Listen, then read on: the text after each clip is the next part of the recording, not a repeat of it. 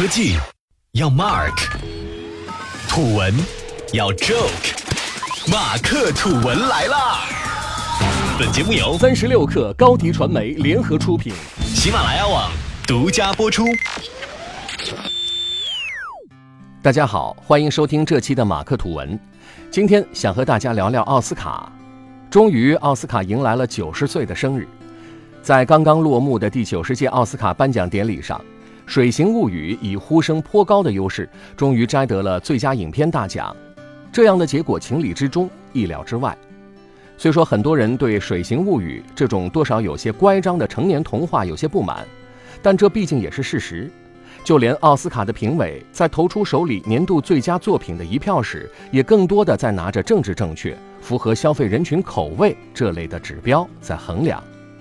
所以说，无论是资深影迷心里唯一的最佳三块广告牌，还是一直处于鄙视链顶端克里斯托弗·诺兰的《敦刻尔克》，都不可能成为奥斯卡的最终赢家。实际上，近几年来，奥斯卡的口味正在发生变化。随着好莱坞内部重重黑料的爆出，自由主义价值接连不断的冲击，奥斯卡的保守和相对腐朽愈发强化着它的政治属性。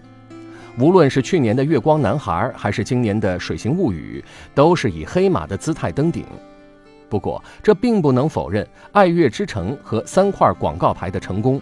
毕竟，现在的奥斯卡俨然已经成了好莱坞内部的一场动员大会。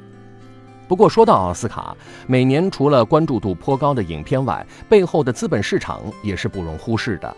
先说这巨额的转播权收入，就能让奥斯卡赚得盆满钵满。今年，金主爸爸美国广播公司 ABC 重金买断奥斯卡的天价转播权，然后再分销给全球各地。虽然官方并未给出具体金额，但仅从2017年来看，ABC 就给了奥斯卡7500万美元。不过，ABC 向全球出售转播权的费用，加上直播期间每30秒就给出的百万美元的广告费，挽回成本也是绰绰有余。此外，在今年的奥斯卡提名影片背后，中国资本的身影也是随处可见。其中，三块广告牌《水形物语》《至暗时刻》在内的多部影片的互联网发行权早已被爱奇艺买下。作为全球最具有影响力的电影奖项之一，奥斯卡的含金量自然不言而喻。奖项加持不仅让获奖者的身价翻倍，影片的票房也是一路高歌。尤其是文艺片，有了奥斯卡的背书，也绝对是个加分项。从中国市场来看，二零一七年的《芳华》《无问西东》等文艺片的热映，说明用户的口味正在提升。奥斯卡影片的引入可谓前景无限。比如，二零一七年引进的《爱乐之城》在国内的票房已达到二点四七亿元，以及刚刚上映的《三块广告牌》，上映三天上座率已经达到百分之四十。提前下注的中国资本，在尝到了不少甜头同时，国内多家影视公司也正在逐渐走出海外。比如说，入围奥斯卡最佳改编剧本奖提名的《茉莉的牌局》，是由华谊兄弟和美国 STX 联合出品；由华纳兄弟、创奇影业、腾讯影业联合出品的《金刚骷髅岛》，也入围了奥斯卡最佳视觉效果提名。除了单片合作，双方还签署了系列拍片协议。二零一五年，华谊兄弟就与 STX 签署协议，将在二零一七年年底之前联合投资、发行、拍摄不少于十八部影片。同时，光电传媒也与狮门影业签下了一纸十五亿美元的拍片协议。可以看出，中国的影视公司正在以多元化的方式进入海外电影市场，中国资本离奥斯卡的距离也越来越近了。不过，中国资本蜂拥入局好莱坞，能不能大捞一把，现在还不好说。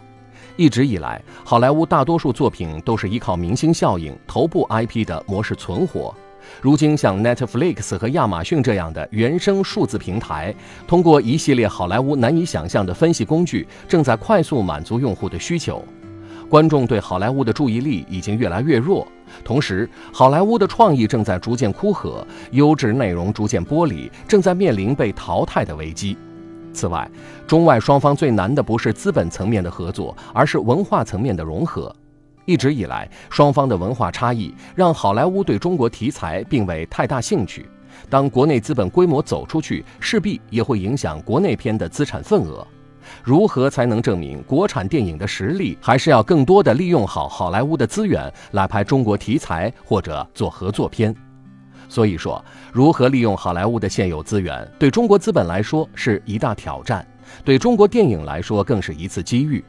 奥斯卡在变，观众口味在变，中国电影是否能在奥斯卡的沃土上开花，拭目以待吧。好了，本期节目我们先聊到这里，下期我们不听不散。